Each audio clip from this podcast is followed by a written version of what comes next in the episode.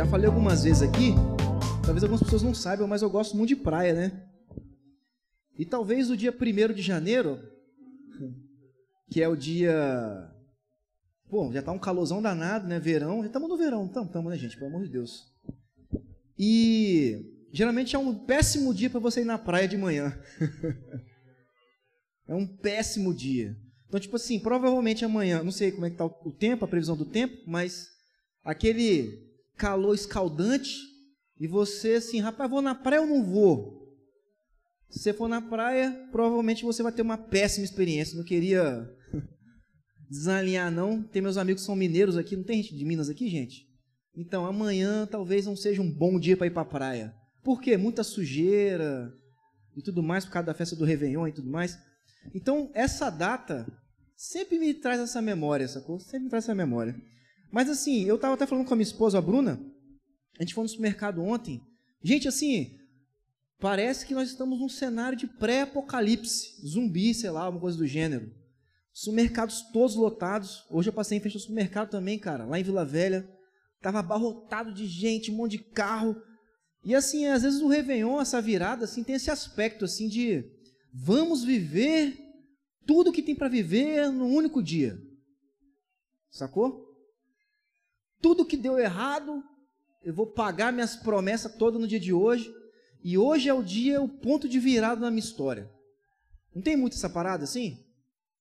Tem muito disso assim, sabe? Expectativas para o ano que está vindo, que é 2024, sonhos, realizações, às vezes deixar para trás o que nós vivemos de ruim no 2023 também, né? Não, quero me libertar desse, desse ano. Então, assim, a expectativa da virada do ano é como se às vezes é fosse um portal, sacou? Vou atravessar um portal e todos os meus problemas ficaram para trás. É ou não é? E tudo aquilo que foi bom, eu quero que se realize no ano de 2024.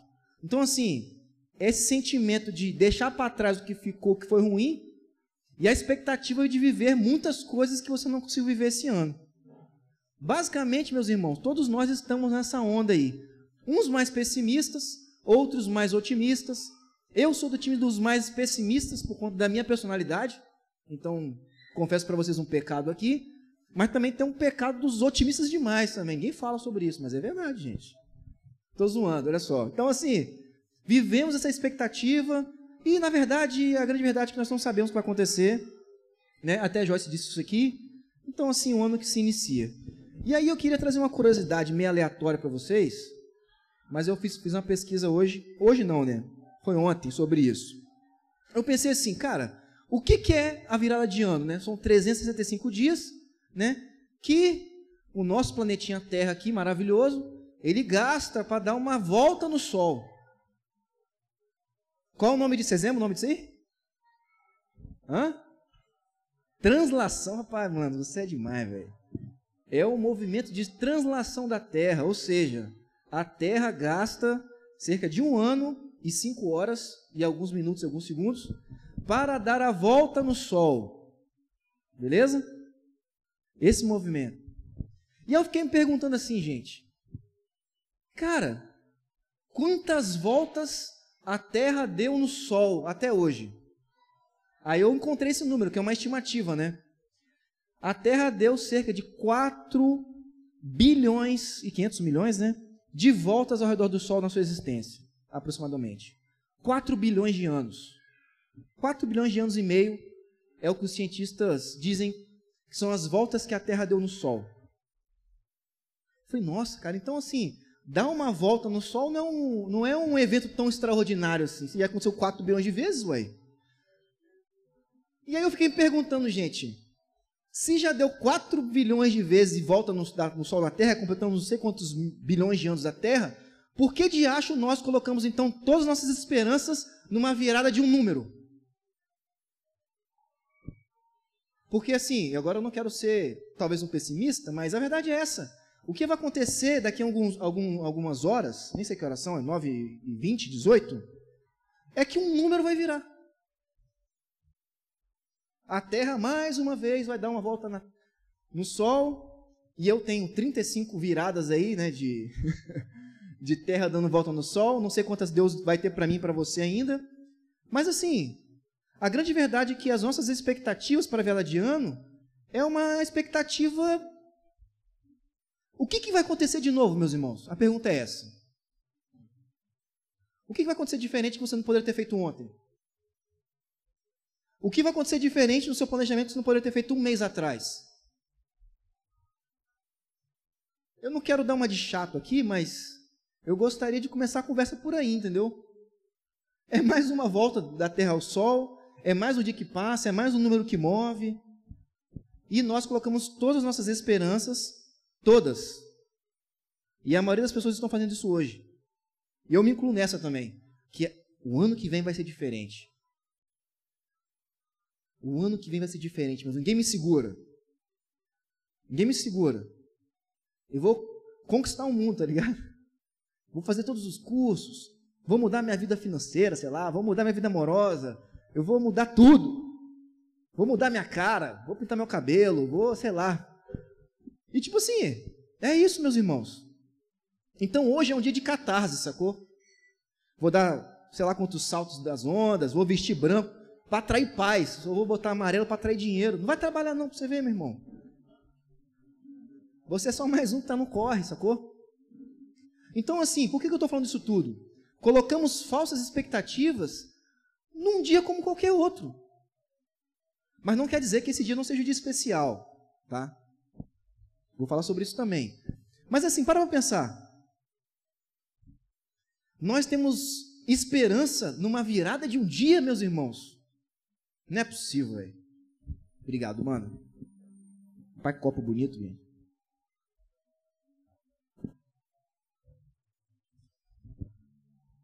E eu fiquei me perguntando muito sobre isso. E eu queria falar com vocês também que, que é muito importante. Geralmente, nós fazemos vários planos no dia de hoje, né? Ou, ou vem fazendo já ao longo do tempo. Uns são mais assertivos, outros são mais atrapalhados, uns são mais organizados, outros menos. Mas todo mundo está cheio de sonho, certo? E aí, geralmente, em janeiro, meu irmão, você começa voando, sacou? Aí tem uma parada que crente faz muito, é assim, é, vou ler a Bíblia esse ano. Pô, essa é uma grande meta, uma meta excelente, inclusive. Inclusive, vou entrar nessa jornada mais uma vez esse ano. Então, convido você também a fazer isso. Aí, massa, você começa janeiro voando, sacou? Gênesis, um monte de história cabulosa, como o mundo foi criado. Aí vai passando, Abraão irado, tal. Depois vai em Êxodo, a história de, de Moisés é fantástica. Aí José anteriormente e tal. Aí chega em Levítico, mais ou menos ali em fevereiro. Aí a fé começa a esmorecer, sacou? Você, rapaz, o que, que eu fui arrumar, velho? Acho que Levítico deve ter, sei lá, uns 30 capítulos, 20 e poucos capítulos. Depois vem números. repete tudo de novo. Rapaz, já de novo. Estou entendendo nada. É, é templo, é roupa, é um monte de coisa. E aí você começa assim, esmorecer. E não, eu estou falando de um, de, um, de um caso que para a gente é muito comum, mas de várias coisas. A grande maioria de nós faz vários planos. Em janeiro está bombando, está feliz, sei lá o quê, e de repente bate o desânimo, as coisas começam a acontecer, porque a vida é assim, né? A, a vida muda. Nossa capacidade de se adaptar. E tudo que você planejou começa a ruir, e você começa a ver os seus planos, os seus sonhos se esvaindo, começa a vir treta, muita coisa aconteceu que você não planejou. E aí você começa, rapaz, acabou meu vida, acabou meu ano e tudo mais. E tudo isso se resume a uma frase, ou uma definição, na verdade. Vocês já ouviram a expressão chamada voo de galinha? Você sabe que galinha voa, né, gente? Você sabe que galinha voa. Barata também, né, Joyce? É desgovernada, mas voa. Voo de galinha. Já ouviram essa expressão? O que é um voo de galinha, gente? A galinha tenta voar. Parece que ela vai voar, mas ela não consegue. Não consegue. Então, às vezes em janeiro eu me sinto assim, tipo, cara, vou voar. Só que meu voo é um voo de galinha, sacou? Rapaz, já era, velho. Acabou. Ferrou tudo e tal. E a gente vive nesses ciclos, né? Opa, vamos lá, 2025 agora. Vamos lá, galera, mais um voo de galinha. Bota o capacete, bota o cinto. Agora eu vou subir num foguete. Será que eu vou conseguir voar? Voo, você é uma galinha, voou, explodiu o foguete. Não voou mais uma vez. Frustração. 2026, 2027, 2028. E a vida vai passando E nós vamos acumulando vários voos de galinha. Vários, diversos voos de galinha. O que é isso? Expectativa muito alta, planos mirabolantes e a incapacidade de se adaptar ao longo do tempo e também das coisas da vida, porque a vida é assim, meus irmãos. A vida é assim, coisas acontecem. Tempestades chegam, tretas acontecem e por aí vai. Bom, esse ano para mim foi um ano marcado de uma um voo de galinha assim assustador para mim, né? E, gente, eu sou botafoguense, não sei se vocês vocês sabem disso, eu e o Lucinho. É. maior voo, de, maior voo de galinha da história. É, então assim, cara, tava bem, tudo dando certo, meus irmãos. Olha só, para quem não sabe assim a, história do Botafogo, para quem não tá, não sei se você não aconteceu, se você não recebeu esse meme. O Botafogo simplesmente depois, gente, o último título brasileiro do Botafogo foi em 95. Eu tinha sete anos. É. é. É, exatamente, eu tinha sete anos. Foi uma catarse, assim. Os botafoguenses subiram na aeronave, quando chegou lá no Galeão, no Rio de Janeiro. Foi uma festa. E aí, esse ano, depois de muito sofrimento, o Botafogo. Gente, olha só. O Botafogo fez a maior campanha da história do primeiro turno do Brasileirão. A maior campanha. Eu nunca vi isso, meus irmãos. Eu nunca vi isso. Eu estava em estado de. Meu irmão, eu falei com a Bruna assim: Bruna, Botafogo campeão, eu só não vou sumir dois dias porque eu sou crente, né? Eu não posso fazer isso. Mas assim, a vontade era essa, irmão. Botafogo fez uma campanha histórica no primeiro turno e no segundo turno do Campeonato Brasileiro, Botafogo fez uma campanha de time rebaixado. É o maior voo de galinha da história do futebol brasileiro.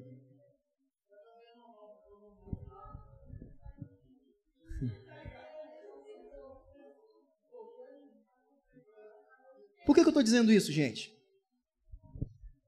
Quantos sonhos foram arruinados? Não são, são, não são muitos, porque não são muitas pessoas, mas são muitos sonhos. E todos, todos nós temos uma história de Botafogo, não tem? Um voo de galinha, alguma expectativa que você tinha. Eu me coloquei aqui no lugar, estou zoando meu time, mas eu queria dar um exemplo para vocês que isso acontece. Pois então, pô, então quer dizer então que você é contra fazer planejamento para o ano? Não, meus irmãos, muito pelo contrário. Devemos planejar, sonhar. A Bíblia, em diversos momentos, inclusive Provérbios, você podia ler, você vai ler esse ano, vai passar por Provérbios, que é um livro muito legal. Você vai ler ali um mês, que são 31 capítulos, ou 30 capítulos, se não me engano. Lá fala vários conselhos para você conseguir organizar a sua vida, você deve fazer isso. Quem não planeja está planejando seu fracasso, não é? Essa é uma boa frase, é verdade. Mas eu não vou falar para vocês hoje como vocês devem planejar a vida de vocês, certo? Até porque eu não sou bom nisso. Até porque cada um tem níveis de planejamento diferentes, né? O da Joyce com certeza está tudo planejado e o meu nem tanto, mas tem planejamento. E eu queria convidar vocês a fazer uma coisa hoje, e não vou me demorar muito, não vou, não vou me alongar, que é o seguinte, olha só. Nós cometemos um belo erro quando planejamos a vida, inclusive na virada de ano. O que nós geralmente nós fazemos? Temos planos que são nossos, temos sonhos que são nossos, objetivos que são nossos e são muito legais. E nós muitas vezes queremos usar Deus como um amuleto ou a varinha mágica que vai cumprir os nossos sonhos, nossos planos. Qual foi a última vez que nós perguntamos para Deus o que Ele quer de nós? Essa é uma boa pergunta a se fazer para você fazer um planejamento, certo? Mas olha só, eu gostaria de convidar vocês hoje a refletir a partir do texto que nós lemos de Paulo, que ele escreveu para a igreja aos Romanos, compartilhar com vocês três alicerces, três alicerces, para que nós possamos planejar o nosso ano de 2024. Amém? E não só o ano de 2024. São três alicerces para você planejar a sua vida. E a minha vida também, incluo nessa. Massa? Olha só, gente. Existem várias coisas que nós fazemos como filhos de Deus que são vergonhosas. Mas Uma que eu acho muito vergonhosa e me fico muito constrangido quando faço isso, porque eu faço isso também, é tentar usar Deus como um meio para eu chegar ao que eu quero ao meu objetivo. Deus não é um meio, meus irmãos. Ele é o começo, o meio e o fim. Não devemos usar Deus para os nossos projetos pessoais. Coloque isso na sua cabeça. Não devemos usar. A verdadeira felicidade, o verdadeiro sentido da vida, o verdadeiro propósito, nós vamos ver aqui através desses três alicerces, é outro. É outro. Então, assim, se você vê aqui hoje assim, pensando, cara, eu vou ver uma palavra para destravar o meu ano. Rapaz, eu não sou esse cara não, tá? Não destravo nada. Não vou te entregar a chave de nada também, porque eu não tenho, a única chave que eu tenho é da minha casa. Inclusive, eu perdi duas chaves do carro esses tempo atrás. Inclusive, faz, até falei com meus amigos aqui, os pastores, né? Falei que meu planejamento esse ano é não perder as coisas. Aí minha esposa me deu uma, uma bolsinha que ela comprou na Shopee e tudo tá ali.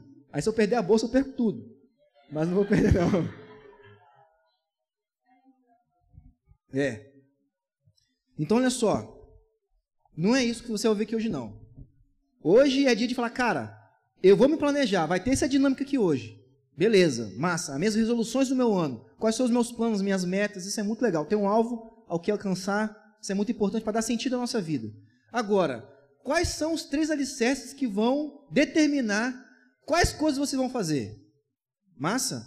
Vamos lá?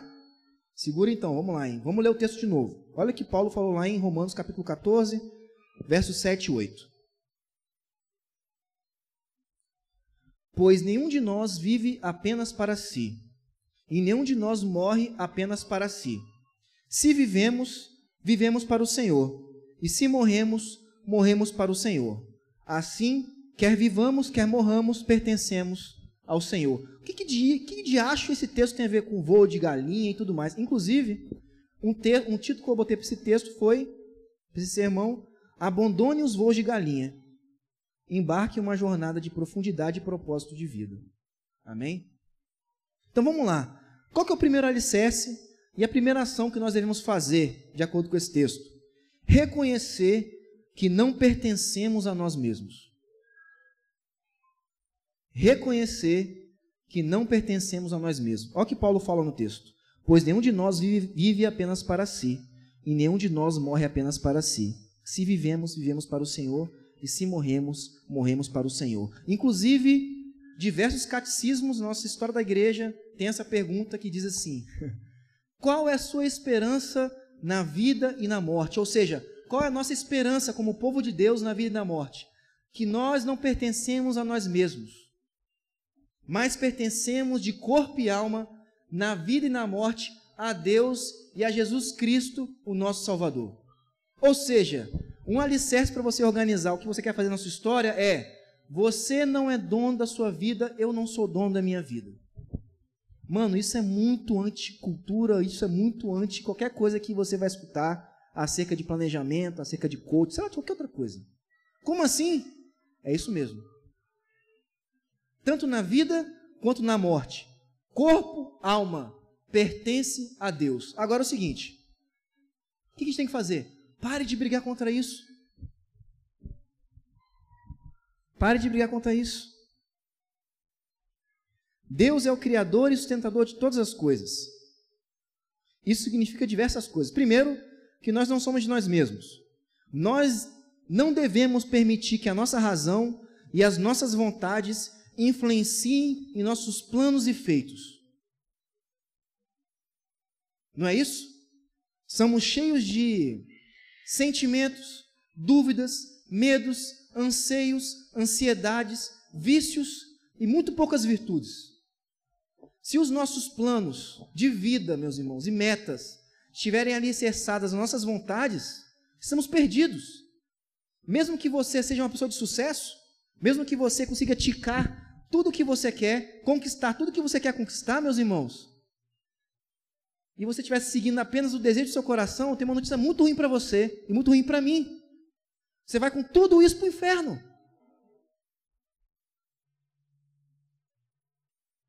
E o inferno não se vive só lá, né? Assim, o inferno se vive aqui. resultado de uma vida em qual nós colocamos o Senhor de lado. Então, reconhecer que não pertencemos a nós mesmos é também não buscar o que, é, nos é, o que nos é mais conveniente. É se esvaziar, meus irmãos.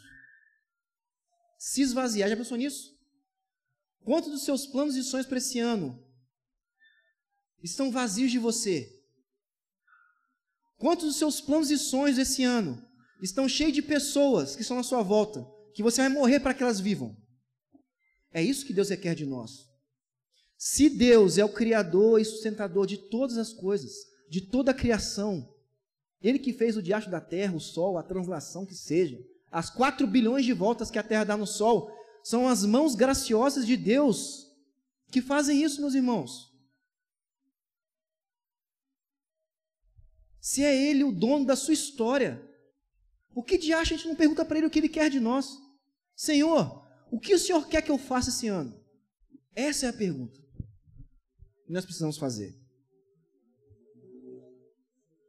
Reconhecer que não pertencemos a nós mesmos. Isso quer dizer também o quê? Que nós somos de Deus. Entregamos o direito de determinar isso a Deus e a Sua palavra.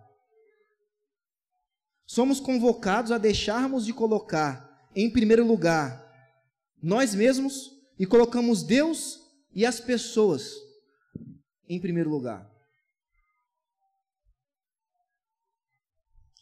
E tem uma coisa que é mais dolorida aqui, que também significa que não existe nada em nenhuma parte de nossa vida que esteja imune a entregar tudo a Deus. Já parou para pensar nisso?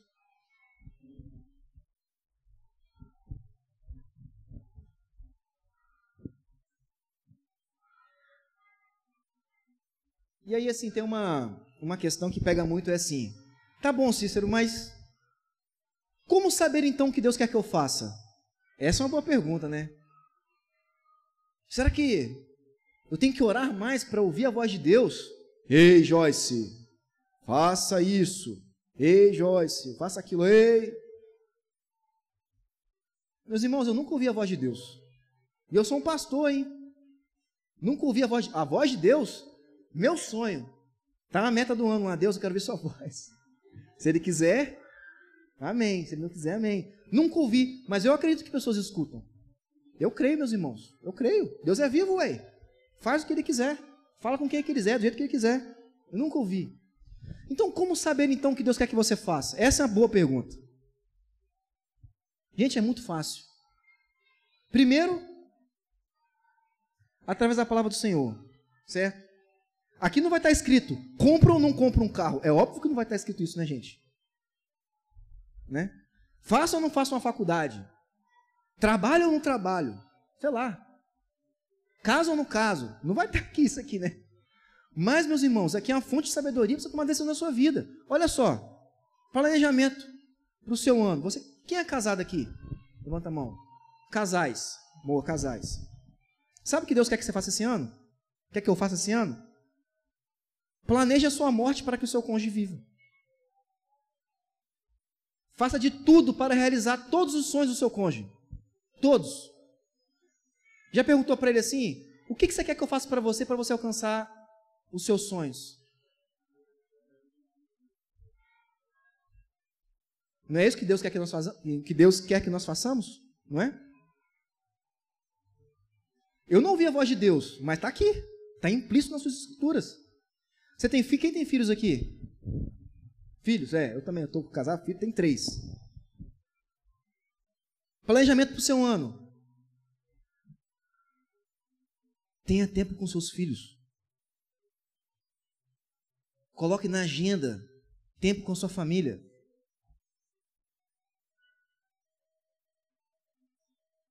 Deus está falando, não é?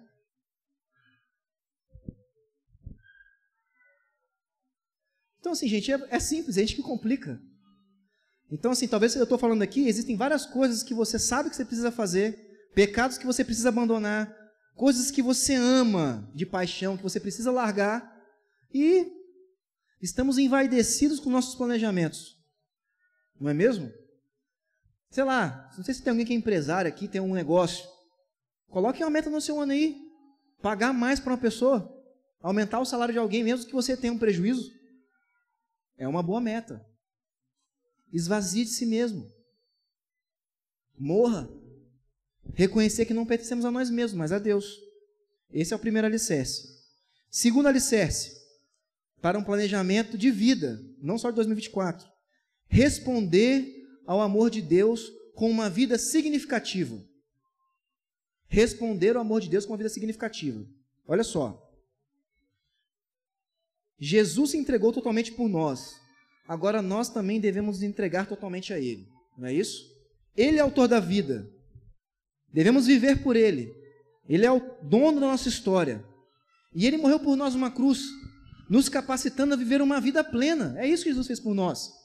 Então, olha só, meus irmãos, o seu sacrifício pelo outro, o seu sacrifício no seu planejamento para buscar o Senhor, viver a obra de Deus, se empenhar no seu trabalho, olha só, gente, para você ser o melhor. E ser o melhor não é ter reconhecimento das pessoas, ganhar mais dinheiro, não. Ser o melhor para honrar a Deus. A Bíblia diz que nós somos criados para glorificar o Senhor. Então, se você for o melhor no seu trampo, não importa o que você faça, meus irmãos, planeje, vou ser o melhor. Para o que? Para honrar a Deus. É isso. Sabe por quê? Vou abrir um parênteses aqui. No dia que você desanimar, que você vai desanimar no seu planejamento, nos seus, suas, nos seus planos, você vai olhar para o que você ama e falar: meu irmão, o que eu estou fazendo com a minha vida? Estou casado com esse traste aqui, sei lá. Que seja. Não aguento mais essa criança, estou cansado. Sabe o que vai fazer você permanecer, meus irmãos? A você vir para essa igreja servir a Deus. A você acordar cedo do seu trabalho e se dedicar. Mesmo com aquele chefe endemoniado. Sei lá. Sabe o que vai garantir que você continue trilhando o caminho das coisas que você planejou com o Senhor? Saber que Deus está contigo e que Ele te deu uma missão. É uma missão. E a missão não depende do que? Do seu sentimento, do meu sentimento. Vou te dar um exemplo. Eu tenho três filhos. E desde o ano passado, agora, metade do ano, a gente faz um, um devocional, um culto familiar todos os dias, lá em casa. Você acha que todo dia eu tenho vontade de fazer? Mas é minha responsabilidade. Gente, como que você é um pastor de uma igreja, eu não sou pastor dentro da minha casa. Não existe isso, meus irmãos. E eu tenho pavor, porque as, a galera mais louca que eu conheci na minha história são os filhos de pastor. Fala, Deus, eu não quero que meus filhos sejam filhos de pastor doido, não, cara. Quero que eles amem ao Senhor. E aí, gente, você acha que é fácil de estar cansado, dormiu mal, cheio de problema? Seu filho não para na cadeira. Eu vou ler a Bíblia, parece que você está lendo para ninguém. Vai orar. Não que você, amém, não que você vê seu filho já sumiu. Rapaz, tem dia que eu não tenho vontade. Tem dia que é maravilhoso, meus irmãos. Mas tem dia que não é. O que vai garantir a persistência de você executar esse trabalho? Deus me chamou para amar essas crianças, entregar minha vida por elas. Então, não tem voo de galinha mais lá em casa, não, meu irmão. Não que eu não seja uma galinha, né? Porque se eu tentar pela minha própria força, eu não vou conseguir voar. Mas vamos alterar. A força não vem de você. Olha só, gente, tem muitas, muitas vezes na sua história, o que vai garantir você continuar prosseguindo é o compromisso que você tem com Jesus. Amém? Então, olha só. Segundo alicerce, responder ao amor de Deus com uma vida significativa. O que, que Jesus, Jesus fez por nós na cruz? Ele se entregou. Então, no seu planejamento, os seus sonhos, os seus planos, menos você e mais as pessoas. Não foi isso que Jesus fez por nós? Amém. Aí isso aqui, ó, para fechar esse ponto. Permita que o fogo do Espírito queime a sua vida como se fosse uma vela, e que a sua vida seja uma luz para as pessoas, e o cheiro dessa vela conduza pessoas a Deus. Vai doer? Vai. Vai ser difícil? Vai. Mas olha só, gente, o que nós estamos tentando fazer por nossas próprias forças também dói e é pior. Então é melhor ficar com Deus. Entendeu? Mais ou menos por aí. Amém? Terceiro pilar que vai sustentar o nosso planejamento de 2024 e o planejamento da nossa vida. Confie na graça maravilhosa de Deus em todo, em todo o percurso. Ó, uma coisa eu tenho certeza, como já falei com vocês aqui. Você vai desanimar. Você vai tropeçar. E você falar assim, rapaz, tudo que eu planejei não deu certo. Isso vai acontecer, meus irmãos. Não se iluda. Porque isso acontece o tempo todo. Não se iluda. Essa é a palavra do Senhor. Não se iluda, isso vai acontecer. Mas olha só o que a Bíblia diz em Jeremias capítulo 17, versículo 7 e 8. Mas bendito é o homem e a mulher, né, cuja confiança está no Senhor. Ele será uma árvore plantada junto às águas e que se estende as suas raízes para o ribeiro. Ela não temerá quando chegar o calor, porque as suas folhas estão sempre verdes. Não ficará ansiosa no ano da seca e nem deixará de dar fruto. Confie em Deus, meus irmãos. Olha só. Confie na graça de Deus. A graça de Deus, ela não é variável de acordo com as coisas ruins que você faz, hein? Fique ligado nisso. A graça de Deus é constante. Ele é constante. Ela é a mesma quando você está tendo sucesso e ela é a mesma quando você está fracassando. Confie em Deus. Deu errado? Levante. Não espere o ano virar de novo, não. Não espere a terra dar uma volta na, no sol, não. Você não precisa de um ano novo para recomeçar. Guarde isso no coração. Você não precisa, meus irmãos. Olha só. A vida cristã, a jornada com Deus, não é a montanha que você está subindo. Quando você erra, você cai lá de cima e começa tudo de novo, sacou? Tipo aquele jogo de videogame que você morre e volta no começo. Não é isso. A vida com o Senhor tem muito mais a ver com uma jornada de uma maratona. Você corre, hora você anda, hora você cansa, outra pessoa pega na sua mão e te levanta, depois é você ajudando outra pessoa, caminhando.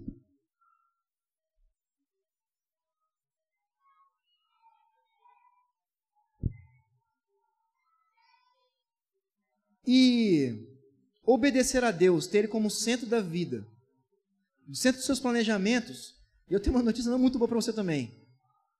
É boa e não é, entendeu? Uma dupla notícia.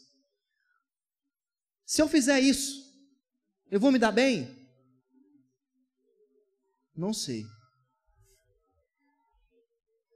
Não sei. Meus irmãos, eu queria muito, muito falar para vocês assim: vai dar tudo certo na sua história se você fazer tudo para o Senhor. Mas não é isso que a história diz. Sabe qual é o grande prêmio de vermos a vida entregue a Deus em tudo, nos planejamentos, na vida, nos sonhos? É a garantia que Ele vai estar conosco, meus irmãos. Ele é a recompensa. Ele é a recompensa. Eu decidi algo esse ano eu decidi.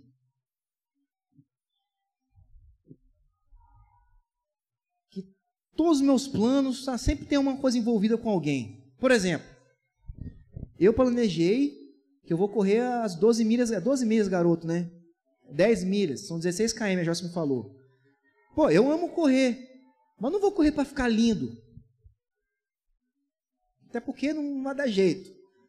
Mas assim, eu tenho três crianças. Eu tenho uma esposa. Eu quero estar bem, com saúde, para cuidar deles. Entendeu? Não estou falando que você não tem para academia para ficar bonito. Não, você pode ter esse planejamento também, é legal. Sabe por que também é legal? Porque, pô, né? É massa. Mas é o seguinte, cara. Pense nas pessoas. Faça, faça esse desafio esse ano. E aí eu queria ter, terminar com uma pergunta. Quais são as suas expectativas para o ano de 2024? Quais são as suas expectativas? Como é que você chegou aqui? Cheio de si? Eu quero isso, quero conquistar aquilo, quero fazer aquilo outro. Massa, meus irmãos, muito massa. Queira crescer mesmo. Sabe por quê? Quando você cresce você não está pensando em você apenas, você está abençoando as pessoas que estão à sua volta, inspirando pessoas. Não é? Aí assim, isso não é um tabu, tá, gente? Pô, eu quero trabalhar, eu quero ganhar mais dinheiro. Amém, meu irmão. Isso é louvável. Agora, o que você vai fazer com esse dinheiro? Aí que é o problema. Quero abençoar mais pessoas, amém. Eu quero investir na vida dos meus filhos, amém. Agora, gastar só com você, aí é um péssimo planejamento. Péssimo, péssimo, péssimo, péssimo, péssimo. E queria finalizar com uma coisa que é importante, muito importante. Não menospreze os pequenos começos, tá? Não menospreze. Pô, cara, já tentei várias vezes. Já tentei várias vezes. Não, não menospreze. Não menospreze. Uma parábola que Jesus contou sobre o reino dos céus é muito legal sobre isso, né? Que Jesus conta sobre o grão de mostarda, que ele fala que é o menor grão, tal. Embora seja menor de entre todas as sementes, quando cresce, torna-se a maior das hortaliças e se transforma numa árvore, de modo que as aves do céu vêm fazerem seus ninhos em seus ramos.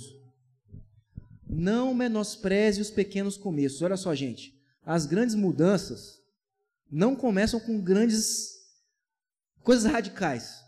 Podem começar, mas comece, comece. Comece. Pô, Cícero, cara, eu tenho um planejamento na minha família que eu quero orar com a minha família todo dia. Sei lá, todo dia eu quero orar. Mas eu não tenho vontade. Meu irmão, amadurece. Vontade não é coisa de gente madura, não. Não tenho vontade. Faz. Eu não sinto. Faz. Faz. Comece. Eu não sei orar. Ora o Pai Nosso. Todo dia. Começa, acorda para a vida, faz acontecer. Mas que em todo o nosso planejamento, meus irmãos, isso é importante. Coloque o Senhor no centro. Pergunte para Deus: Deus, o que o Senhor quer que eu faça? Essa é a pergunta. Deus, o que o Senhor quer que eu faça?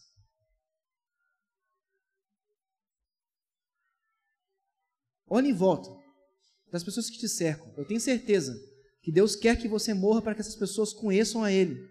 Já está aí uma meta. Já tem uma meta. Meus irmãos, que esse ano 2024 seja um ano de mais renúncia para nós. Mais renúncia. Que seja um ano que a gente possa experimentar Jesus em sua essência. Essa é a minha oração por nossa igreja. Sabe? Vocês que vão casar esse ano, né? Esse ano agora, 2024, né? Daqui a três meses. É? Daqui a três meses. Cara, que meta vocês têm maravilhosa. Já entra assim, sacou? Deixa o casamento engolir vocês meu irmão, eu vou viver isso da maneira mais intensa que eu posso, que eu posso viver. Está aí uma grande, uma linda meta. A ponto de confundir, de você não saber, caramba, são parecidos. Porque é isso que acontece no casamento, né? Você vai aparecendo com as pessoas que você está convivendo. Retira o seu. Pensa menos em você, sacou? E viva, cara. Uma vez sobre isso, gente. É, eu tenho um amigo que era segurança na empresa que eu trabalhava. E ele tinha duas esposas. Duas esposas assim, né? Que ele falava. 01 e 02. Aí uma vez falou comigo assim, rapaz, você é jovem, cara. Quem dera, você tem uma, você tem uma esposa só.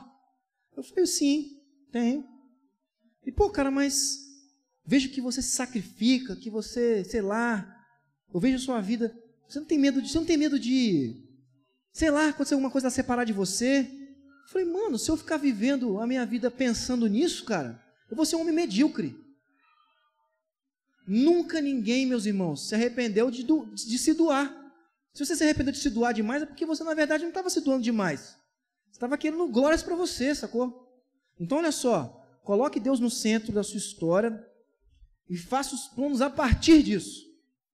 A partir disso, meus irmãos. A partir disso. Manda a preguiça embora. Faz acontecer, sacou? Mas menos você, mais Deus e mais as pessoas que te cercam. Faça isso em nome de Jesus. Essa é a mensagem que eu queria trazer para vocês hoje. E planeje o seu ano. Você pode usar agenda digital, papel, sei lá. Mas quem você quer ser no final do ano, 2024? Quais virtudes você quer acumular? Pense mais nisso.